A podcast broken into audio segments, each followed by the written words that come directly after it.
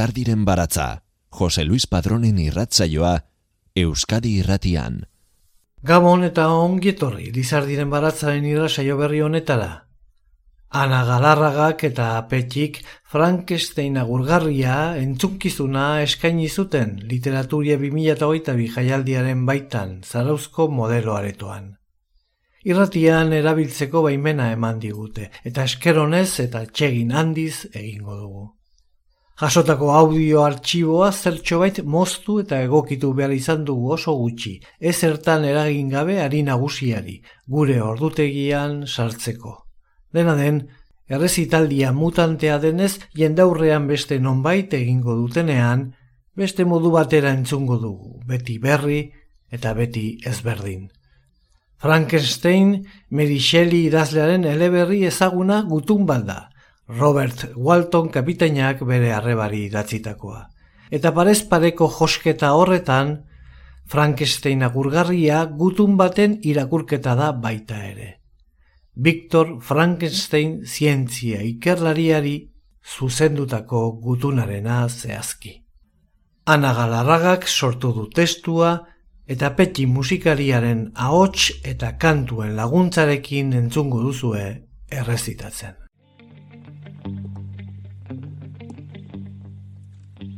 Frankenstein jaun agurgarria. Lenik eta behin barka atrebentzia, baina bizi ditugun garaina hasi hauek zuri hitza batzuk idazteko adorea eman didate. Espero dut bihotzez ondo hartzea eta gehiegi ez asaldatzea. Bada ez jakintasunean lasai, bare, bere buruarekin konforme bizi den jendea. Zuetzara alako ordea. Merixelik etzintuen horrelako egin, eta zure egileari zor diodan maitasunarengatik eta dizudan begiruneagatik eskutitzau idaztera ausartu naiz. Izan ere uste dut mingarria irudituko zaizun arren, jakin behar duzula, zu munduratu zintuztenetik igaro diren berreun urte pasatxo hauetan, jendeak Frankenstein norden ahaztu duela. Edo hobeto esan da, nahaztu duela.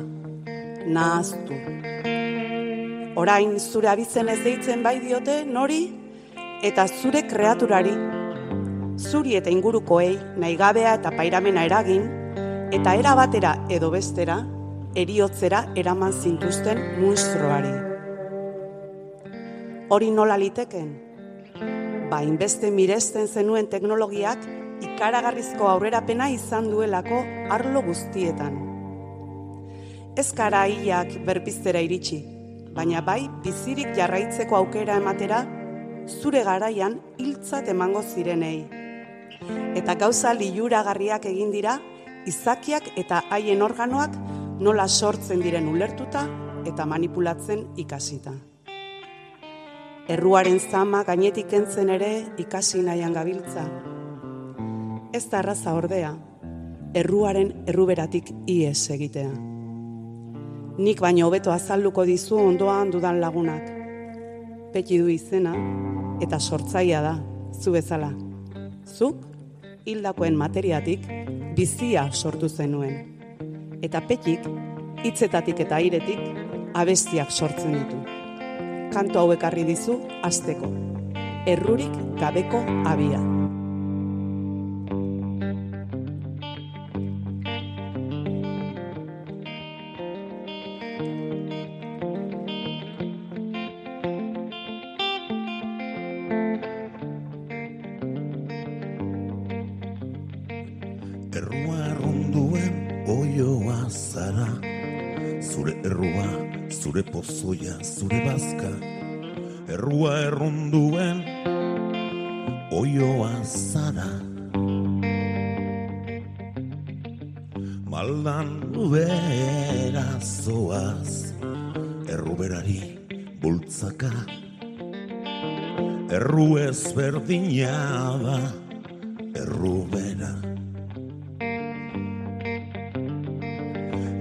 Dakar errudantza Erruak soilik du erruaren antza Zer izan zen lehenago? Errua edo arrautza. Eta errurik ez balitz, bizitza balitz abia, dena bere kabuz balebil, kulparikona ez ekarri, nirekin ez konparti. Bizikara larru gorririk, larru gorritan ez da errurik ez deabru, ez aingerorik. Aingeroak ainguraturik, gura makurrak eni loturik. Erruari erran ez berriz, erruadiat erruki.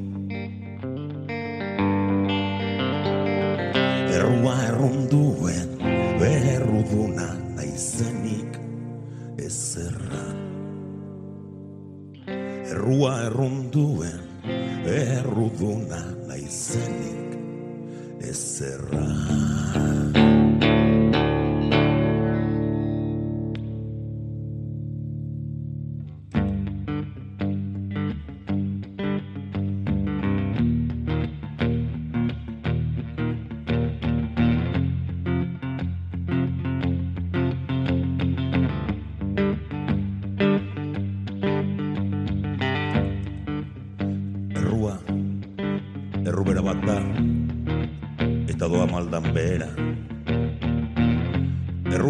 Ezberdina da, errubera, horregatik diotxut zera. Arbolapean behar zaitut lurpera, ez lurpetik atera, ez itzuli etxera. Gizon errugabea pausajea harin, emakume errugabea aize dabil. Erruaren azitik dator korantza, zer izan zen lehenago, arrosa edota arantza. Erruak dauka matriuskaren antza, haundiak barruan, txikiak dauzka. Errua errun duen erruduna nina izenik ez erran. Basta. Basta.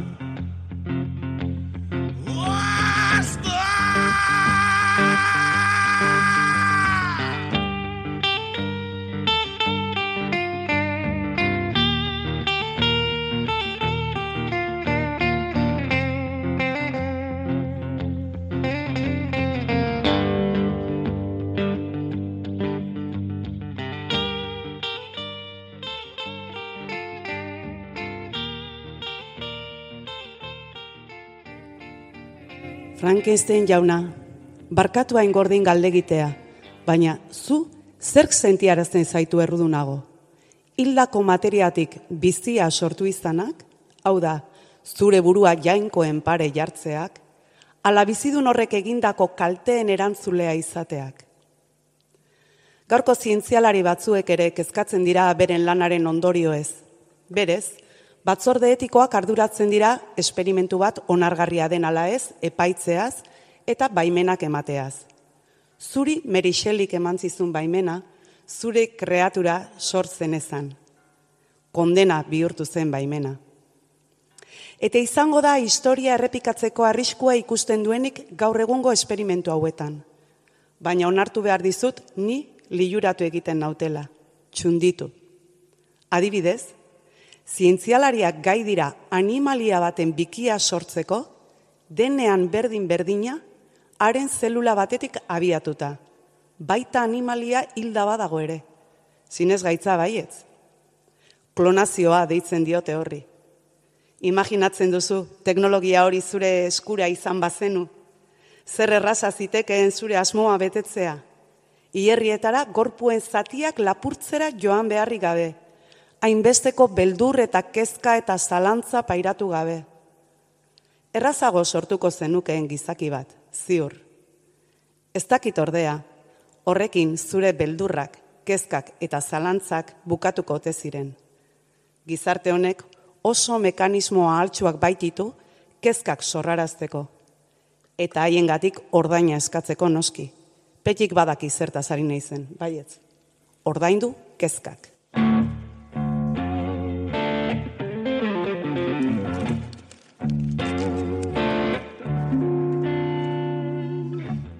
Izenik ez daukan kezka Ez da benetakoa Izenik ez daukan kezka Ez baita arazoa Zinezko kezkei izena Kentzea agakoa sortu nahi diren arazoz. Betetzeko auzoa. Arazoa seme bedietan ni urasoa. Txikikeria bat zena orain bezerosoa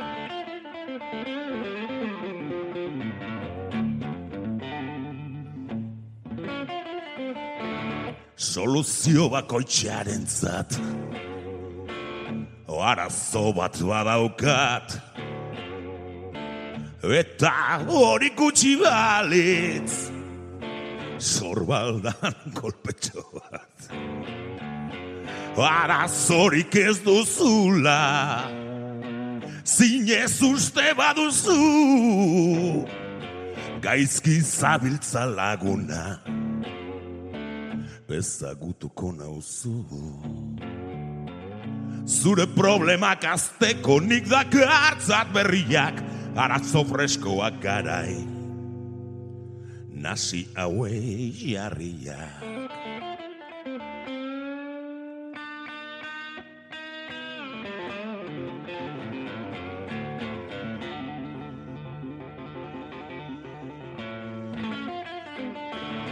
zure problemak azteko. Nik lako hartzat berriak arazo freskoak jarai. Nasi hau etxerriak ni nauzu zure arazo. Eta soluzioa. Zein da zeu ordaintzeko prestauden prezioa Ni izango naiz bigauza zatia eta osoa Lehen bizi arazoa ta gero Ta gero soluzioa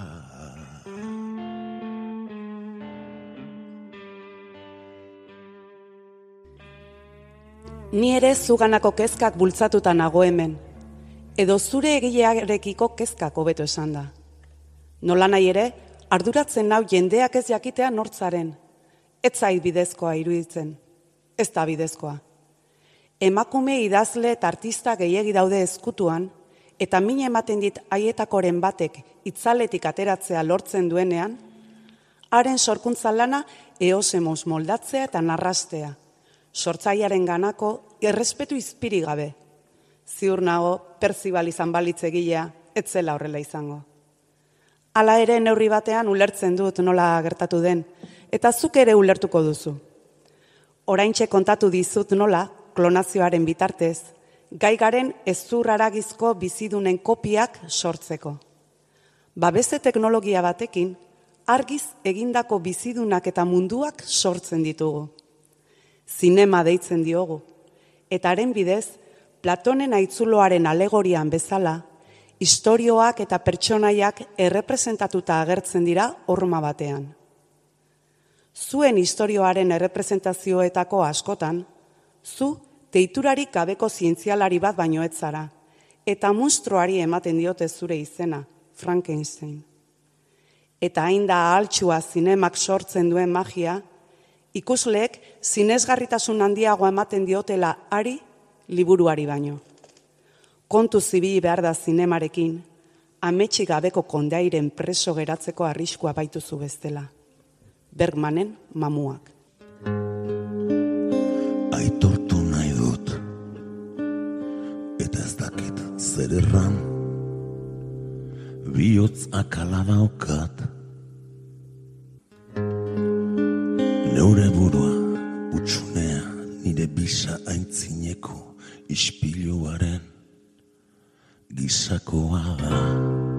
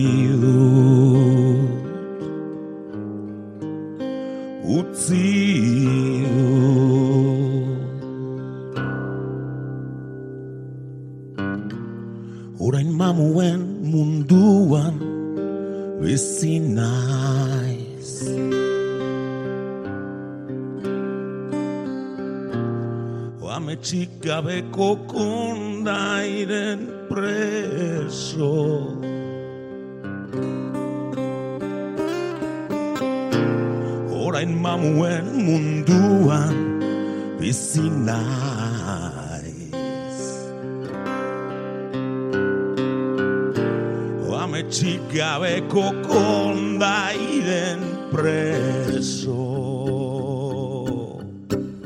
Kondairen preso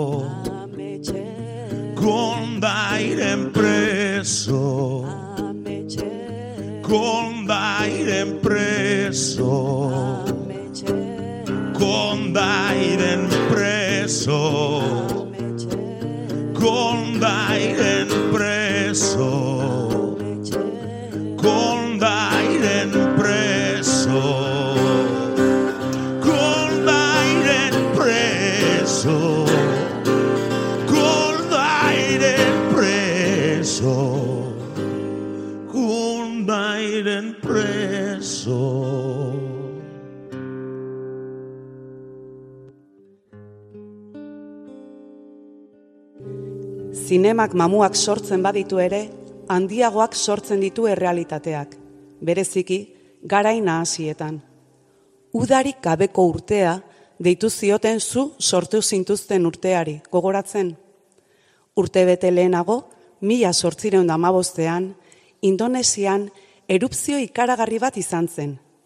Tambora sumendia zen, eta haren estanda 2000 kilometrora ere entzun zen. 2000 kilometro. 2000 kilometro pasatxo daude Zarautz eta Istanbulen artean.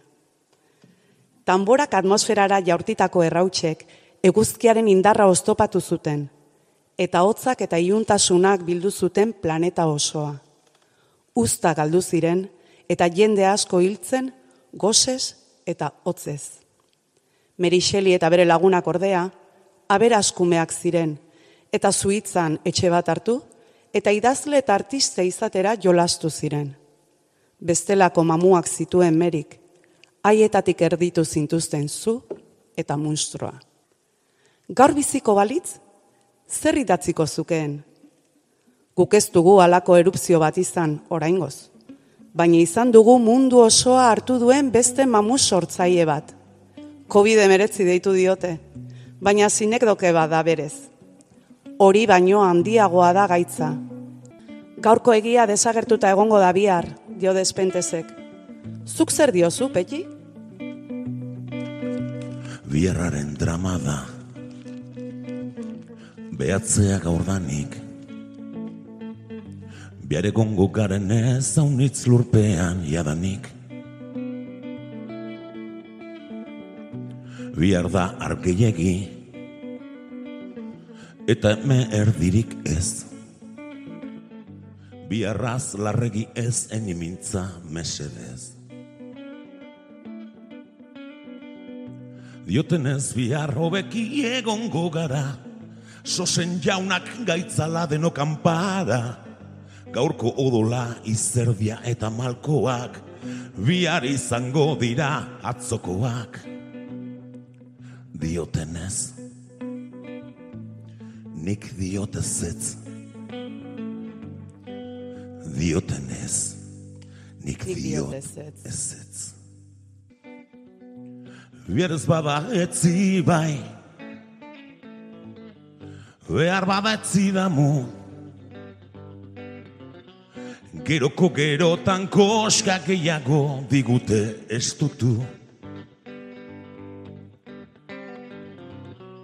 Diotenez komeni da Itzalak bildumatzea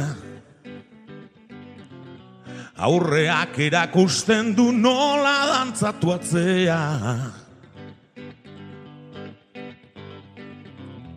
Diotenez ez da txarra orain goze izatea. Inork ez du aurre etziko gozetea Diotenez biharro beki egongo gara Esnezko ibaiak eta ez dizkoak Diotenez Nik diotezetz. Nik diotezetz Diotenez Nik diotezetz. Zoriona pumpaka Eta eguzkiak binaka. Humilazioa duzu Prezio erdian. Bihar ez bada etzi bai. Behar badatzi damu. Geroko gerotan koska gehiago digute ez Diotenez biharro beki egongo gara. Eso zen jauna gaitzala deno kanpara. Gaurko odola izerdia eta malkuak. Biarri izango dira atzokoak. Diotenez, Nik diotezetz. nik diotezetz. Diotenez, Nik diotezetz. nik diotezetz. Zenbat amu, hainbat damu. Nik diotezetz. Zenbat amu, hainbat damu. Egia bihar, egia bihar, egia bihar, jakingo dugu. Egia bihar, egia bihar, egia bihar, jakingo dugu. Egia bihar, egia bihar, egia bihar, jakingo dugu. Egia bihar, egia bihar. Lizardiren baratza, poesia eta musika, Euskadi irratia. Mary Shelleyk mila sortziren eta mesortzian sortutako liburua oinarri hartuta gutuna idatzi dio Ana Galarraga zientzia dituak Victor Frankenstein doktoreari. Eta Frankenstein agurgarria izeneko emanaldia sortu du, beti musikariaren laguntzaz, hitzak eta bestiak partekatuz. Frankenstein agurgarria entzunkizunaren asmoa galdera berriak sorraraztea da, erantzunak ematea baino. Agarian jarri nahi du gure espeziaren kezkak eta mamuak berdinak direla lehen eta orain, eta beti harri berarekin egiten dugula estropezu. Gaur egun bizi dugun garaiarekin paralelismoa egiteko asmoz idatzi duana galarragak gutuna. Frankenstein eleberrian alderdi zientifikotik azaltzen diren kezkak gaur egun ere badaudela iritsita. Horrela, kezka etiko eta filosofikoak partekatzen ditu gutunean, baita bazterkeriari eta botereari buruzkoak ere, kezka eta galdera horiek guztiak esaterako migratzaileen gaiarekin ere erabil daitezke. Demonizatzen ditugu, baina agian gu gara monstruak guk tratatzen ditugulako desberdin, eta horrek ondorioak dakartza dio zarauzko egileak, eta norberak hartutako arduren gaineko galdera ere egiten dio Victor Frankensteini. Aurre ikusi gabeko ondorioak daudenean norena da ardura. Orain aldira ekarrita klima larrialdiarekin lotu daitekela azaltzen du zientzialariak. Eta baita ausnarketara garamatzan beste hau ere, nor da? mustroa. Feminismoaren gaineko kezka ere ageri du testuak, izan ere, eleberriaren lehenengo argitalpena sinadurari gabe argitaratu zen, eta Mary Shelleyren senarrari egotzi zioten egiletza. Beraz, Aldarrikapen bat da ere, Mary Shelley bera ere ezberdina izan zelako, bere garaiko emakume modura egitea egokitzen zitzaionetik atera zen, eta ordainarazi egin zioten mustroari gertatzen zaion bezala. Hilbeltza, Euskal Novela Beltzaren jaialdian estainatu zuten emanaldia, 2008 urtarrilean. Ordutik beste hainbat lekutan izan dira eta zarautzen izan dute azkenengo zita. Maiatzaren hogeita sortzian eskaini zuten errezitaldi musikatua literaturia jaialdiaren barruan. Eta egileen zein antolatzaien adeitasunez, han jasotakoa karri dugu gaurko irrasaiora. Eta zuk Frankenstein, egia osoa kontatu zenion Robert Walton kapitainari, esan altzenion zure kreatura baztertzeko lehen arrazoia, etzela haren izaera izan, baizik eta benetan itxusia izatea. Horrek izutu zintuela beste zeren gainetik. Ez da aitortzen erraza. Baina dirudiena baino zaiagoa da egia eskutatzea, ondo dakizu hori. Alferrik da urrun joatea, isiltasun paktuak egitea. Basakeriaren sua ez da ainerra zitzaltzen, hor geratzen dira errautsak salatari. Hala ere, ez pentsa zurea denik izugarrikeria bakarra. Ezagutu ditugu handiagoak. Urrutira joan gabe, Espainiko gerra zibilean, eun da hogei mila pertsona baino gehiago desagerrara zituzten frankistek. Eun da hogei mila lagun, seme,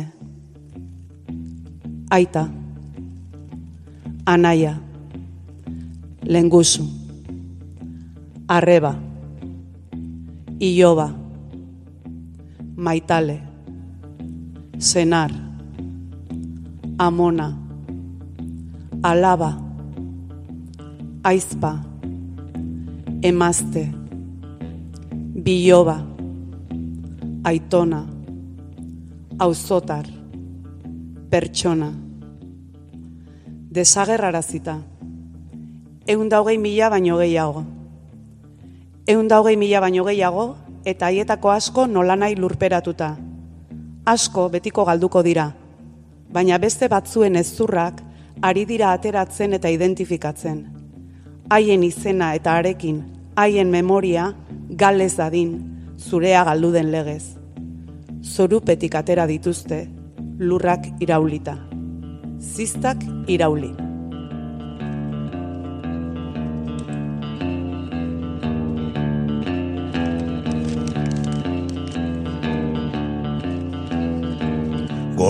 Gorrotua lurpetik atei da. Lu hartzek erroak ian dituzte. Eta laia hantzu gelditzu da.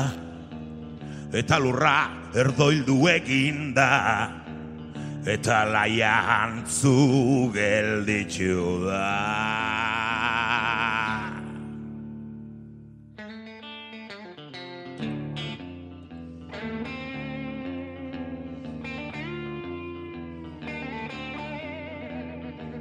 maitasunak lurra irauli du. Laiak bihotza ziztatu du. Horratzak ez du adirik. Ariak ez dira animaliak. Biztiak ez dira denak wasak ez dira denak. Denak basak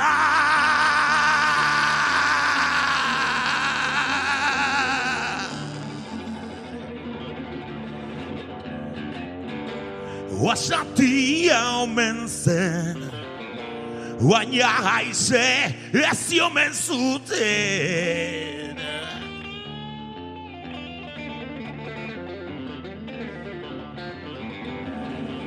Eta maitasunak lurra ziztatu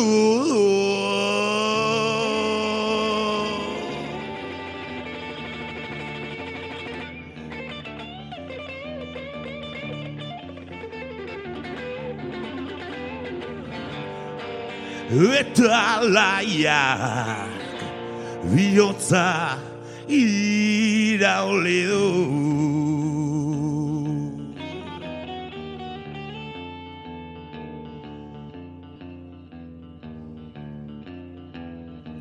gorrotoa lurpetik atei da, luartzek erroak jandituzte, eta laia hantzu gelditzu da, eta lurra erdoildu egin da, eta laia hantzu gelditzu da.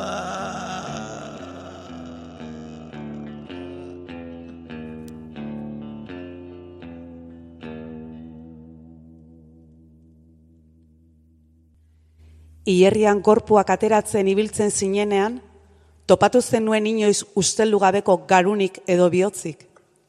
Haze galdera ez da? Organoiek dira gustagarrienak, goxoenak eta erakargarrienak, zizare eta lurpeko beste xomorroentzat. Bagerra zibileko hobi batean, La Pedrajan, Burgosen, frankistek lurperatutako eundalau gizonen ezurdurak ez ezik, berrogeita bosgarun eta bihotz bat ere aurkitu dituzte. Ez da magia kontua noski, zuk badakizu horren beste, badakizu egongo dela azalpen kimiko fizikoren bat, garun horiek eta bihotz ark, hainbeste urtetan irauteko lurpean usteldu gabe. Eta bai, bada. Mila bederatzirean da hogeita amaseiko udazen. Frankok estatu kolpea eman berri zuen, eta haren soldadoek burgozko la pedraja herria hartu zuten. Ez zuten errukirik izan. Herriko gizon guztiak akabatu zituzten. Eta aurretik lur bustintxuan egin narazi zieten zulora bota zituzten. Hoi baino euri gehiago egin zuen hilabete haietan, eta zuloa igeri leku bilakatu zen. Gorpuak usteltzen joan ziren, eta aldi berean ura garezurrean tiro egindako zulotik sartu eta garuneko gantz azidoak aske utzi zituen. Lurreko gatzekin erreakzionatzean, saponifikazioa gertatu zen. Horrela, usteldu gabe iraun zuten garunek. Eta bihotzak? Nola iraun zuen bihotzak berez ezpadu gantzik? Ba bihotzaren jabeak gaixotasun bat zuen.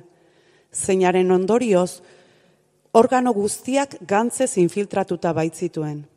Ziurrenik etzen urte asko biziko, baina fusilatu zutenean bizi zen, taupaka zuen bihotza. Garunetan gertatutako erreakzio berberaren ondorioz, inon sekula aurkitu den bihotz saponifikatu bakarra sortu zen lurpean. Arantzadikoek, 2008an atera zuten lurpetik, eta horrekin, haren jabearen oroimena berreskuratu zuten.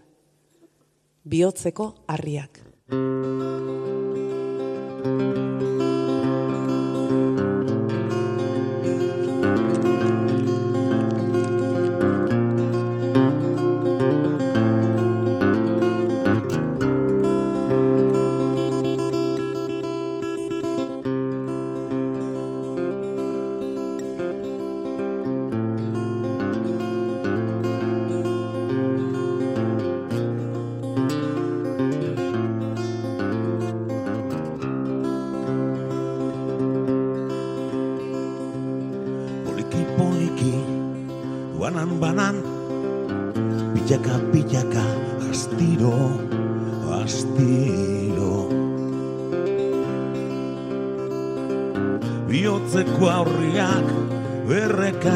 botatzen ari naiz. Eta bota hala Oartzen hasi naiz. Zerbaiten utxa Somatu dala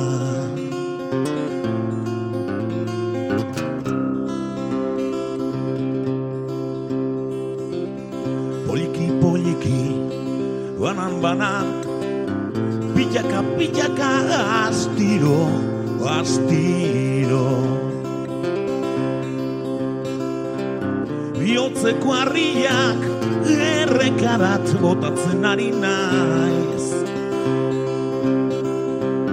Eta botala oartzen hasi naiz Zerbait genutxa somatu dala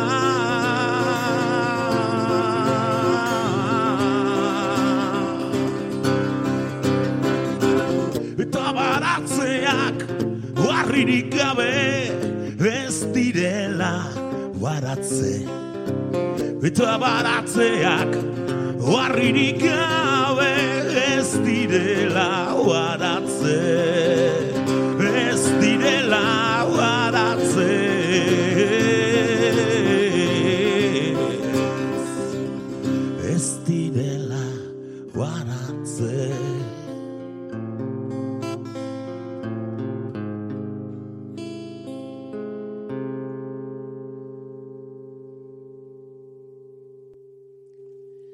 Beste bitxikeria bat. Zure sortzaia meri hil eta urte bete geroago, hogeita hamar urte lehenago hiltzen senarraren bihotz ustelgabea aurkitu zuten, oialetan bilduta, meriren idazmaian senar hilari idatzitako poema batekin batera. Ricardo Arregi Diaz de Herediak zioenez, bihotz gehiegi daude maitasun poemetan. Gutxitan izango dira hain egiazkoak. Biotz, buztinezko bihotz. Etxe txiki bat zara, ahula, auskorra, lau gelatako, lau, lau gelatako bihotz.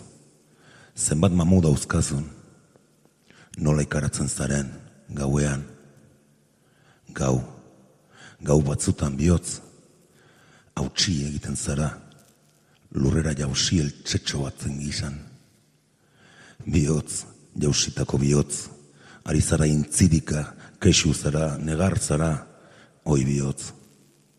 Zer, zer diozu bihotz, ez zaitu konprenitzen, zure hitza arrotza zait, bitxia, Zeit, in San Mengelian, abensgrauen flamendez. zaitut konprenitzen noien bihotz, Der todi zein meister, undu, zurlinkendu. zaitu konprenitzen noien bihotz, Der des Menschen zin, von Sweden wol. zaitut konprenitzen ene bihotz.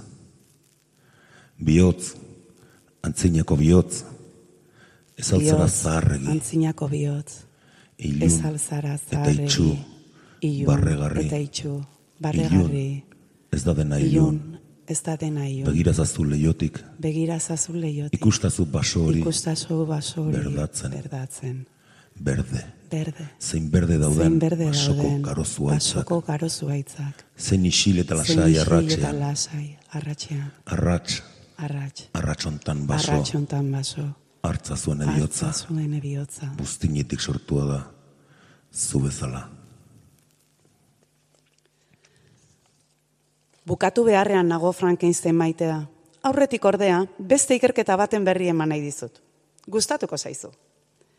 Kaliforniako unibertsitatean, simulazio matematiko bat egin zuten iragartzeko zer gertatuko zen azkenean, munstroaren eskaerari men eginda, harentzat sortzen hasi zinen kreatura emea egin izan bazenu. Gogoratzen, bakarrik egotea bidegabea zela eta neska laguna egitea eskatu zizun. Hasieran errukitu eta baietz esan zenion, eta hasi ere hasi zinen neska laguna sortzen. Gero ordea ondorio ez jabetu eta egindakoa suntsitu zenuen, eta munstroa bakarrik jarraitzera kondenatu. Baikertzaile hoien arabera, aurrera egin izan bazenu, lau mila urteren buruan gure leinua desagertuta egongo litzateke. Izan ere, kreatura horiek, gu baino azkarragoak eta indartsuagoak direnez, ezingo genuke haien aurka lehiatu baliabideak lortzeko eta bizirauteko. Eskerrak beraz, azkenean etzenion neskalaguna egin munstroari. Bestelako izaki bat sortu zenuen Frankenstein. Eta ark garesti ordaindu zuen, oso garesti, besteak bezalakoa ez izatea. Azkenean, izotz eternaletan sua piztu, eta bere burua sutara botata esan zion agur bizidunen munduari. Bestelakoa izateagatik zigortu zuen munduari. Hori baita legea, leku denetan, sasoi guztietan. Petik badu adibide bat. Xorieri mintzo zen.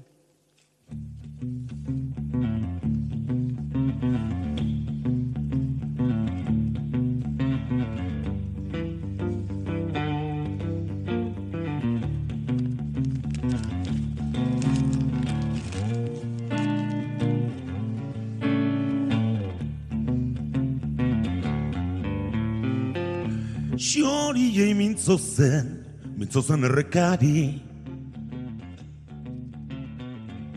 Oia neko zuaitzeri eta zeruko eizarreri. Xoro bat entzatzeukaten mintzo zen aizeari. Aurrek zuten harrikatzen, xargaztek trufatzen Etxekoek bere kongi, laneko baliatzen laneko baliatzen, gozez pagatzen. Xono bat entzatzeukaten mintzo zen aizeari. Hilda xorua, bakarrik da eortzi, etzena kristau bat ere, salbu lau, lau elketari. Eta pesa kantare, xoro bat entzat zeukaten mintzu zen aizeari. Hilo bian ez hartzean aizea zen gelditu, xoriak ziren isildu zerua zen goibelu.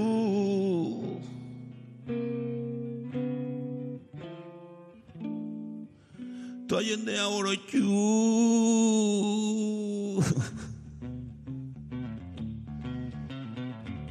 Xoro bat entzatzeukaten mintzo zen aizeari. Xoro bat entzatzeukaten xioriari mintzo zen. Xoro bat entzatzeukaten mintzo zen aizeari.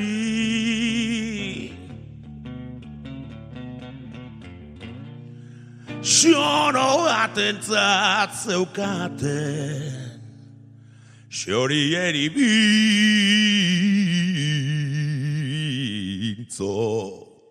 ze.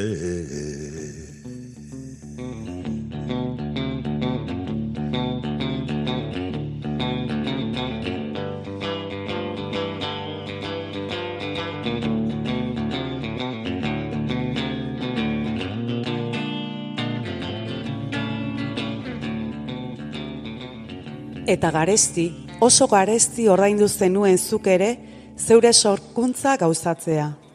Garesti, oso garesti ordaindu zuen bezala Mary Shelleyk beste era bateko emakumea eta sortzailea izan nahi izatea. Hau idatzi zuen adibidez. Minak arima garbitzen badu, nirea aratza da. Eta hau, inorkeztu gaizki aukeratzen gaiztoa delako. Zoriona bilatzean bide okerra hartzea, hori da bere akatsa. Eta beste hau, zein arriskutsua den ezagutza eskuratzea, eta zenbat eta zoriontsuagoa den bere jaioterria mundu osoa dela uste duen hori, bere izaerak baimentzen diona baino handiagoa izan nahi duena baino. Beste idazle batekin, arkaizkan horenekin, agurtuko zaitut. Eginaren ordaina sobera ezke alda, norberari berea, lehun dezagun malda. Peti erramuri gabeko gauak.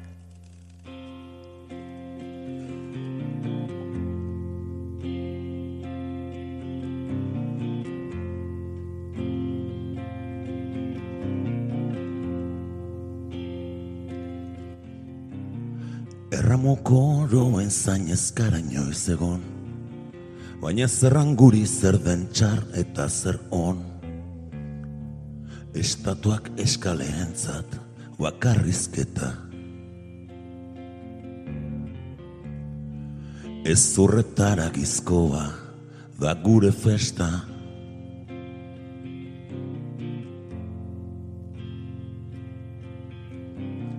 Ondondoratua, txarto oratua.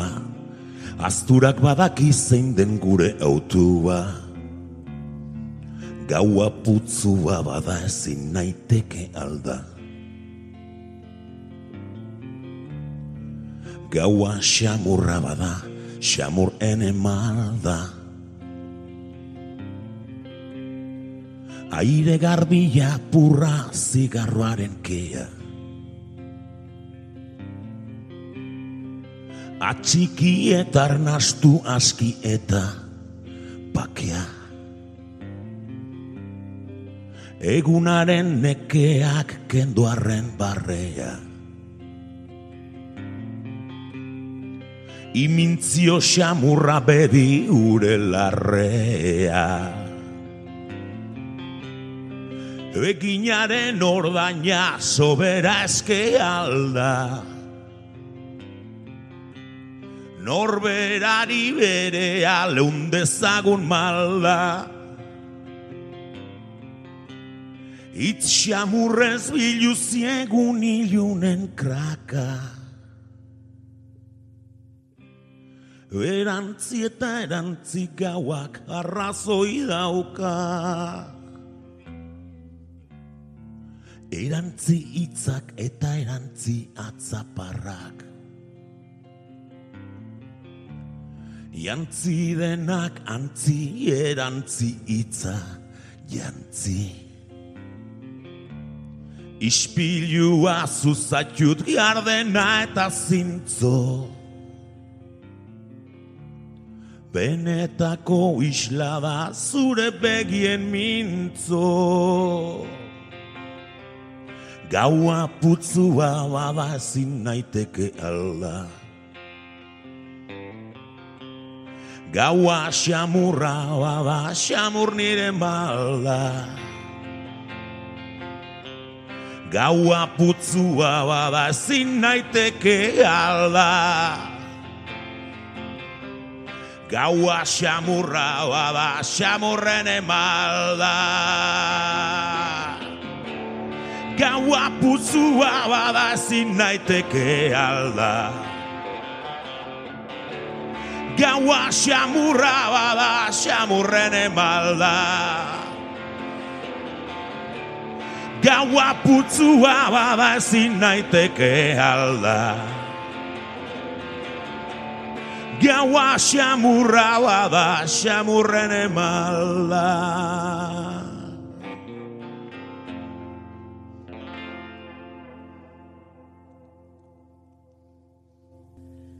Abesti honekin bukatuko dut gutuna. Barkazazu otoi, nire hitzek nolabait gogaitu bazaituzte. Eta jaso gure agurrik beroenak, adeitasunez, betik eta anak.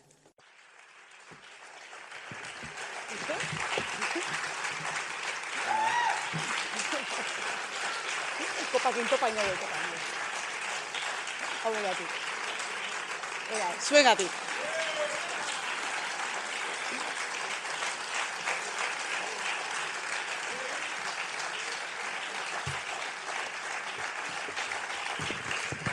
Gauza importantiak esateko zuti jarriko naiz. Eskerrik asko. Nien hau Ba, hoxe, benetan, eh? eskerrik asko etorri zeaten guztioi, eta hau dana antolatu dezuen hori literaturiari ba, goekartzeagatik ze, zezango edo banik. Txe daukazue, Merixeliren liburua, azalian munstroa dago, akordatu hori ez da Frankenstein, eh?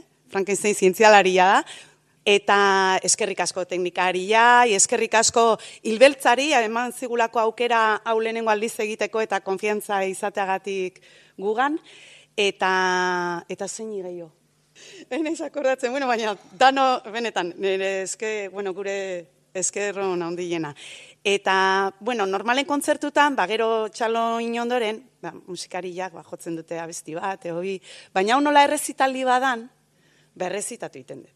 Eta orduan irakurtzen dut, miren agur mea bere poema bat, baina errezitatziaz gain gaur, nahi badezue eta txaloin eta eskatze bali badezue, ba, piztia izanik literaturiako gaia, badauka petik piztiarekin hola maitasuna, bema, neko estua, eta, bai, eta zerbait igual, ba, nik uste joko dula. Baina aurrena esan dakoa, aurrena, ondo iritzen lema zaizu segituan ikusiko ez zergatik, eh? Poema da, Mary Shelley eta bere piano gardena. Ilaik etxalo horregati bakarrik. Behai, eh?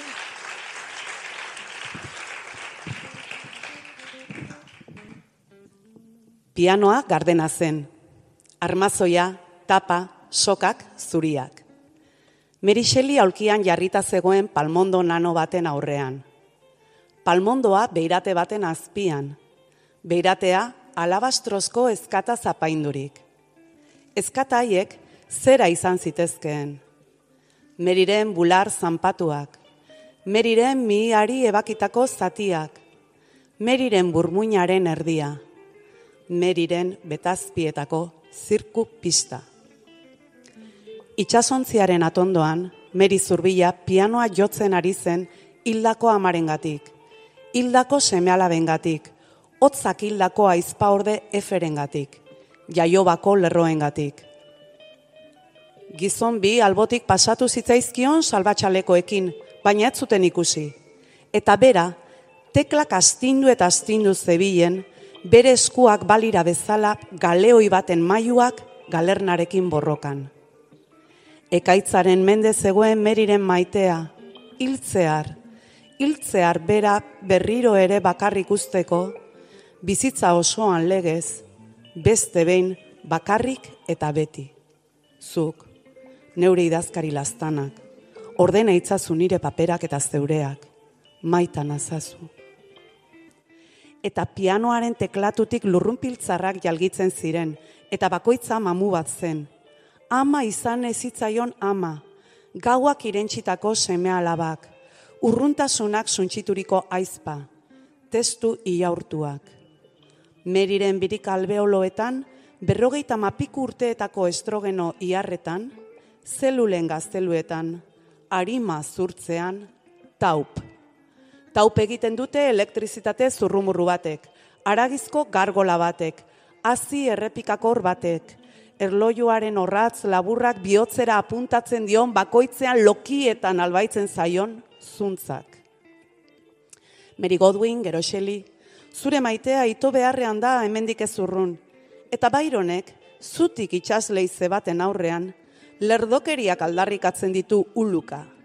Ala nola, maitasuna bizitzaren parte badelak gizasemeentzat, baina emakumeentzat aldiz bizitza osotara.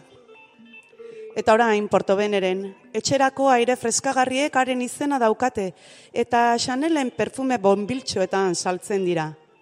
Eta moiako hormetan grafitiak errepasatzen dituzte, Jorsandek, Montesquieu, Pasolinik, Dantek hitz gutxi batzuk nahikoa dira historia gatzezko azal bihur dadin San Pietroren gangan, naiz Liguriako marinelen bodegetan. Merik ez du txalorik espero. Partitura digitala piano gardenaren gainean pasatu eta tremoloak naiz eskalak praktikatzen diardu kontrako eztarrian, zauriak, ideiak, letrak, trangoak trabatu bitartean. Betaurrekoak galduta ez du ezer ikusten.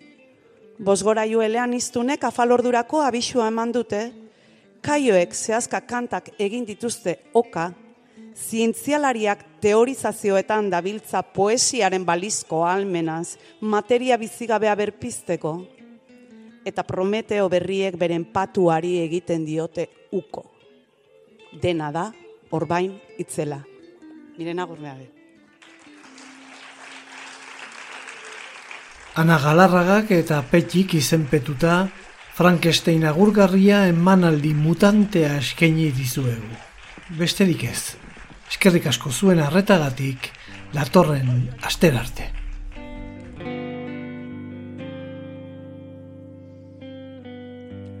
Bueno, gaur inor baino, inoiz baino piztiago. Ziko bormoin.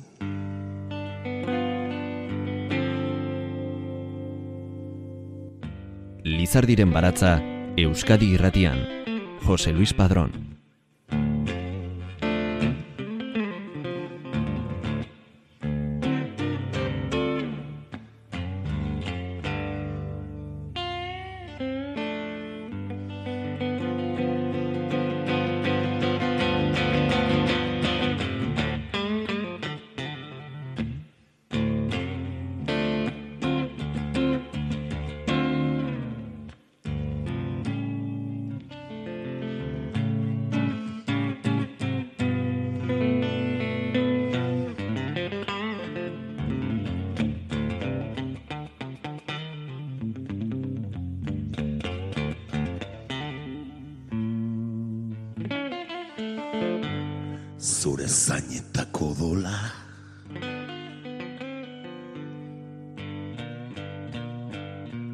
Edan nahi dut.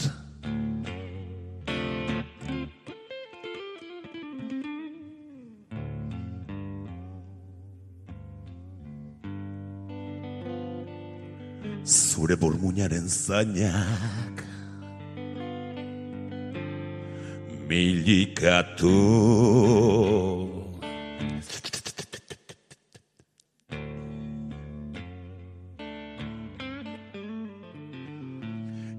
ez dut bioz bat eskutan edukitzean baino Exitazio handiagorik aurkitu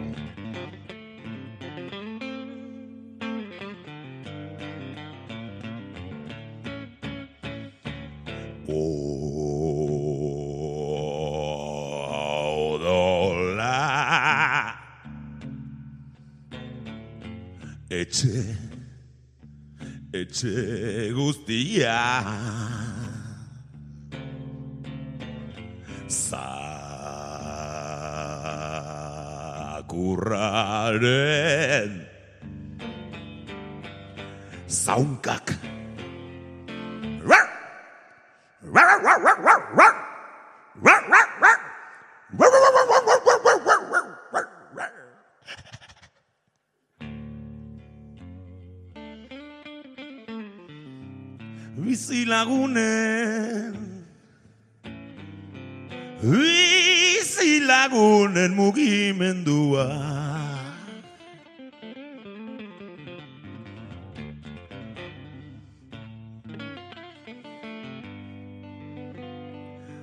Noiz aietuko da.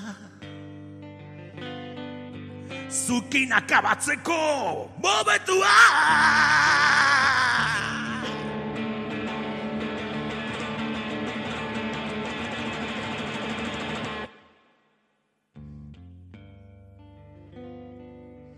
Noiz iritsiko naiz? Noiz aietuko naiz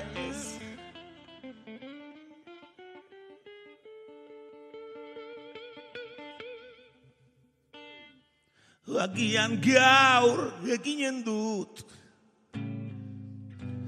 Izetan afaldu ondoren eginen dut. Ezin duten bora gehiago galdu. Bai gaur, gaur eginen dut. Ziur nago, bai, bai, bai, bai. Gaur eginen dut